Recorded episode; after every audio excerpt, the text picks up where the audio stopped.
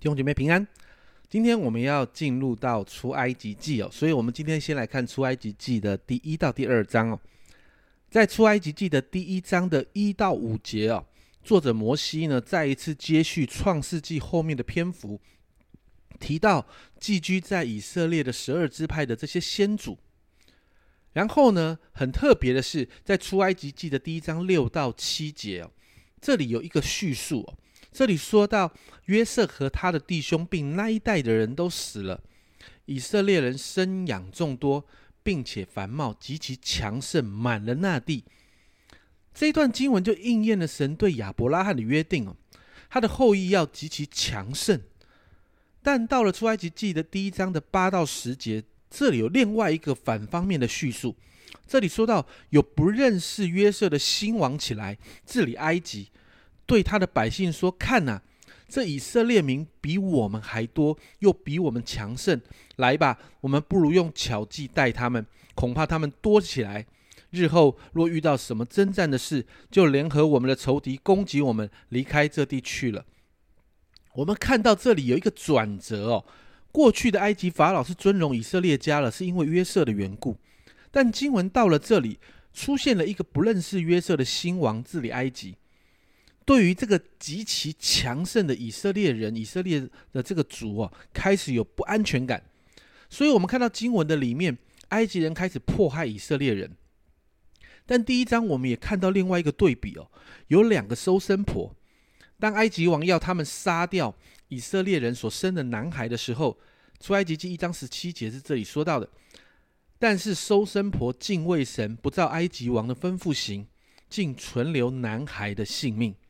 神透过收生婆有这样的举动，继续保护以色列人，也让他们继续强盛起来。因为收生婆敬畏神这件事情，也让这两个收生婆得到了祝福，成立了家室。这也就再一次回应了在创世纪十二章那里，神对亚伯兰这样说的：“他说他祝福以色列的就会蒙福哦。”这两个收生婆就进到了这个属灵的法则里面。接着到了第二章。摩西在那个要杀掉男孩的那个年代诞生了，但你看到神用特别的保护，让这个孩子最后竟然是被法老的女儿收养。摩西在埃及的皇室长大，他在那个地方受了全埃及最好的皇族的装备跟训练。在出埃及记二章的十一到十二节哦，这里说后来摩西长大了，他出去到他弟兄那里看他们的重担。见一个埃及人打希伯来人的一个弟兄，他左右观看，见没有人，就把埃及人打死了，藏在沙土里。你看到摩年轻的摩西，他虽然受了很多的装备，他看起来感觉也知道他自己的身份，但他看到这个不公义的事情的时候，他选择用自己的方式处理，他打死了埃及人，而这件事情最后被法老知道了，法老要杀他，所以摩西不得不逃到旷野。经文提到他一去就是四十年，甚至在旷野的米甸地那个地方，他就生儿养女哦。在出埃及记二章二十三到二十五节哦，圣经这样的记载：过了多年，埃及王死了，以色列人因做苦工，就叹息哀求，他们的哀声达于神，神听见他们的哀声，就纪念他与亚伯拉罕、以撒、雅各所立的约。他看顾以色列人，也知道他们的苦情。这段经文提到过了多年，其实圣经并没有记载这个“过了多年”这四个字到底过了多久。但是我们从摩西的生平来看哦，摩西从出生逃到旷野大概四十年，最后再回到埃及也大概四十年。他在旷野四十年，出生到进旷野也四十年，所以最起码超过有八十年的时间。以色列人在这么长的时间里面，他们不断的被埃及人迫害。